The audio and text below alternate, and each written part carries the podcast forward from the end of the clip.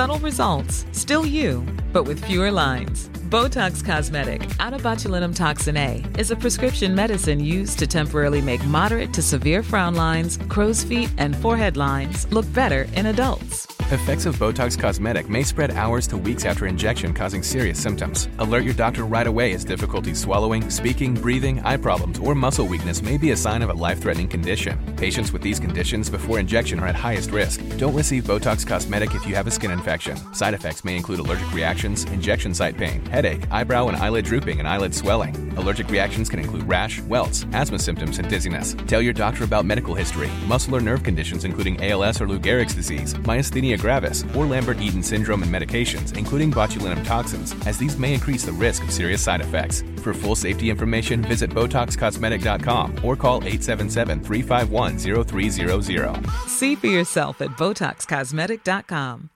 Hey, I'm Ryan Reynolds. At Mint Mobile, we like to do the opposite of what Big Wireless does. They charge you a lot, we charge you a little. So naturally, when they announced they'd be raising their prices due to inflation, we decided to deflate our prices due to not hating you.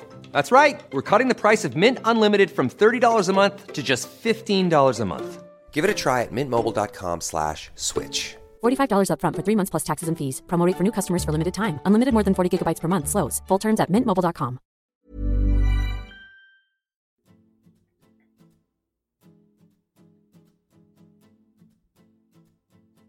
Bonjour à tous, c'est Laurita, plus connue sous le nom de Laurita Socaliente sur les réseaux sociaux. Coach et entrepreneur, je partage quotidiennement avec des milliers de femmes des astuces de développement personnel pour les aider à révéler pleinement leur potentiel infini. Depuis que j'ai lancé mon programme de self-coaching, je me suis aperçue que beaucoup d'entre nous ont du mal à dire non. C'est d'ailleurs extrêmement lié au regard des autres, mais nous allons voir dans cet épisode pourquoi et comment apprendre à dire non. Savoir dire non, c'est ne pas avoir envie d'utiliser son temps et ses ressources de la façon qui nous est demandée.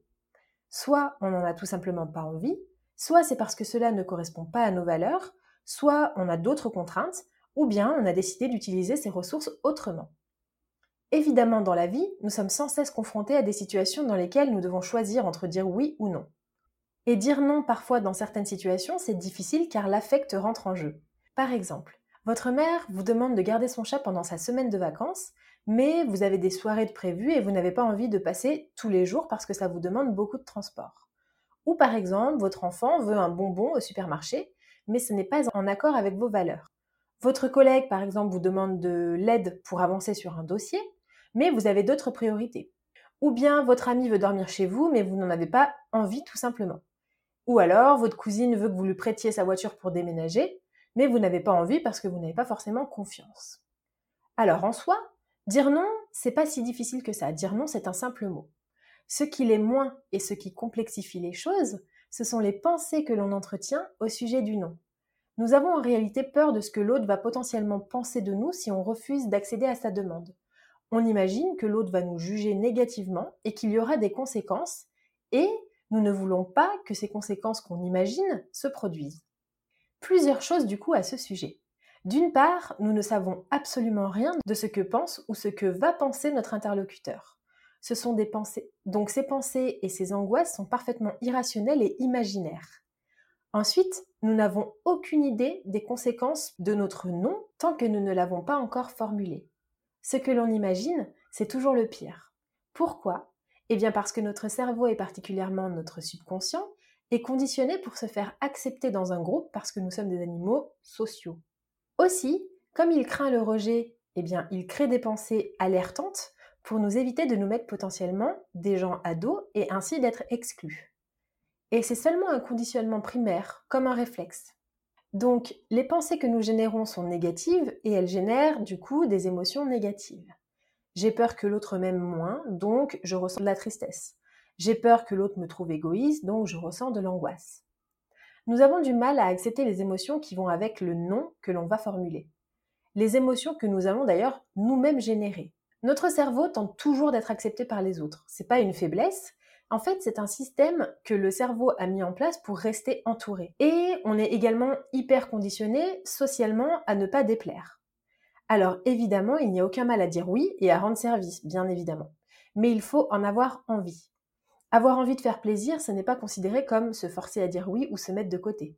Donc voici quelques axes de réflexion et quelques conseils pour vous aider dans la prochaine demande à laquelle vous aurez peut-être envie de dire non.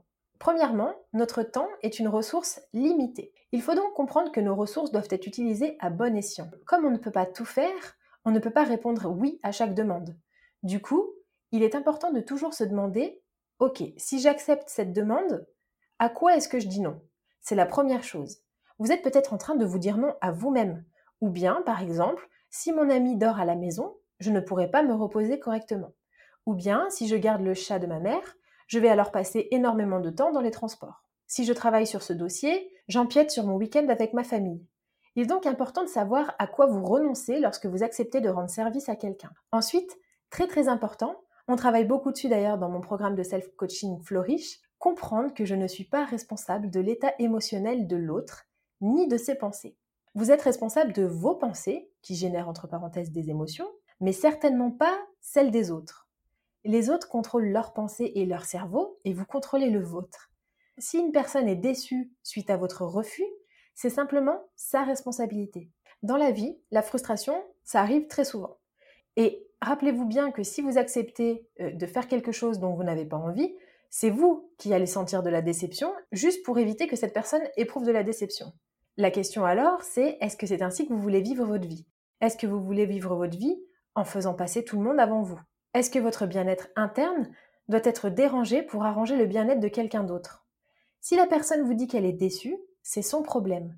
Elle peut choisir de penser que vous l'auriez fait dans d'autres circonstances et simplement comprendre que ce n'était pas le bon moment pour vous, et ainsi générer un sentiment sympathique envers vous, ou neutre, ou elle peut choisir de penser que vous êtes égoïste, que vous ne savez pas rendre service, et donc générer une émotion négative telle que par exemple la rancune. Mais de toute façon, vous n'avez pas le contrôle là-dessus, et cela ne vous regarde pas. Tant que vous agissez en ligne avec votre valeur, rien ne peut vous atteindre. Vous savez par exemple au fond de vous que vous savez rendre service, mais vous savez aussi vous affirmer quand quelque chose n'est pas optimal pour vous, et donc le jugement des autres importe peu. Ensuite, faire et ne pas en avoir envie, c'est clairement un mensonge. Le problème, c'est que si par exemple vous rendez service à quelqu'un sans en avoir envie, cette personne va certainement penser que vous êtes hyper serviable, que vous êtes généreux, tout ça, tout ça. Mais c'est un faux jugement qu'elle a de vous, puisqu'au fond, ce n'est pas vraiment vous, puisque vous vous êtes forcé à être une autre personne pour éviter de ressentir des émotions négatives. Alors qu'en plus, au final, vous en ressentez quand même. Donc finalement, cette personne émet un jugement positif sur vous, mais en fait, ce n'est pas vraiment vous qu'elle juge. Inutile de vous rappeler également ce que je vous dis sur votre chakra de la gorge lorsque vous vous mentez. Autre information, lorsqu'on demande quelque chose à quelqu'un, on s'attend à un oui, mais également à un non. C'est un petit rappel important. Lorsque l'on demande à quelqu'un quelque chose, on sait que cette personne peut répondre oui ou non. Sinon, on appelle ça un ordre. Donc quand votre interlocuteur vous demande quelque chose, vous savez que il ou elle sait que vous pouvez répondre oui ou non. Et donc il doit être préparé aux deux options. Mais ceci est aussi valable pour vous. Si vous demandez un service à quelqu'un, vous savez que cette personne peut refuser, n'est-ce pas? Et si elle refuse, est-ce que cela signifie qu'elle ne vous aime pas ou qu'elle est égoïste? Est-ce que cela signifie qu'elle ne sait pas rendre service? Ce n'est pas parce que quelqu'un vous dit non qu'il faut en faire une vérité générale.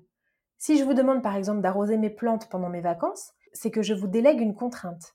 Si vous n'acceptez pas, je ne vais pas juger que vous êtes égoïste, tout simplement parce que j'ai conscience que c'est une contrainte et que vous en avez sûrement d'autres dans votre quotidien.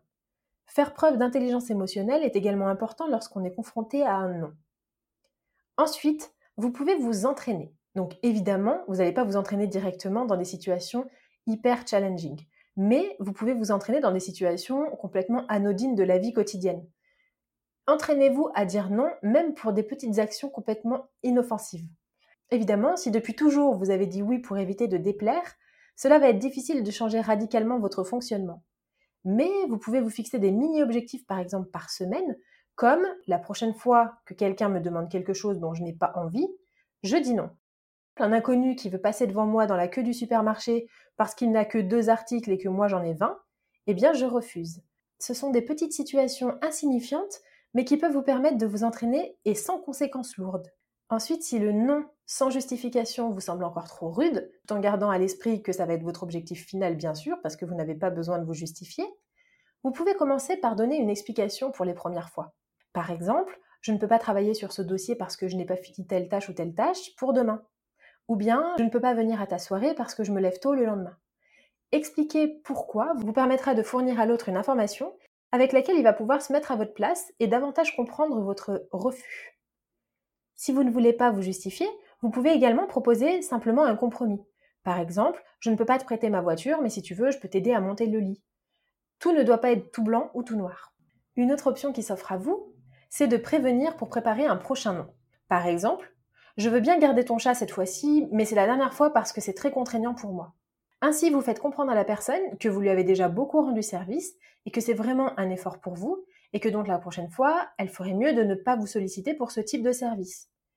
Quelque chose qui m'a également beaucoup aidé, c'est de me mettre à la place de l'autre. Si mon collègue me demande de l'aide sur un dossier, je me demande comment j'aurais pris le fait qu'il me dise non si c'est moi qui lui demandais de l'aide.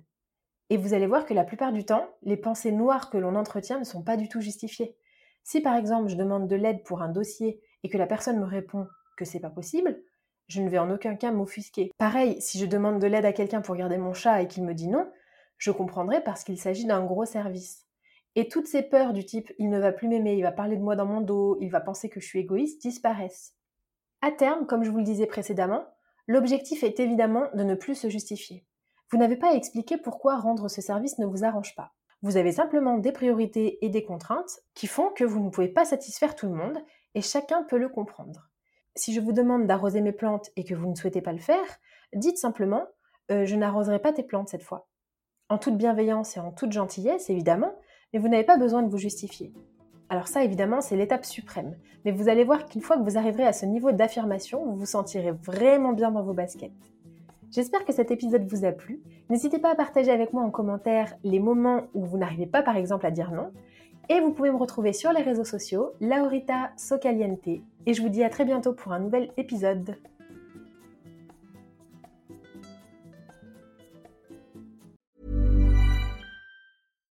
The number one selling product of its kind with over 20 years of research and innovation. Botox Cosmetic, out toxin A, is a prescription medicine used to temporarily make moderate to severe frown lines, crow's feet, and forehead lines look better in adults. Effects of Botox Cosmetic may spread hours to weeks after injection, causing serious symptoms. Alert your doctor right away as difficulty swallowing, speaking, breathing, eye problems, or muscle weakness may be a sign of a life threatening condition. Patients with these conditions before injection are at highest risk. Don't receive Botox Cosmetic if you have a skin infection. Side effects may include allergic reactions, injection site pain, headache, eyebrow and eyelid drooping, and eyelid swelling. Allergic reactions can include rash, welts, asthma symptoms, and dizziness. Tell your doctor about medical history, muscle or nerve conditions including ALS or Lou Gehrig's disease, myasthenia gravis, or Lambert Eaton syndrome and medications, including botulinum toxins, as these may increase the risk of serious side effects. For full safety information, visit BotoxCosmetic.com or call 877 351 0300. See for yourself at BotoxCosmetic.com.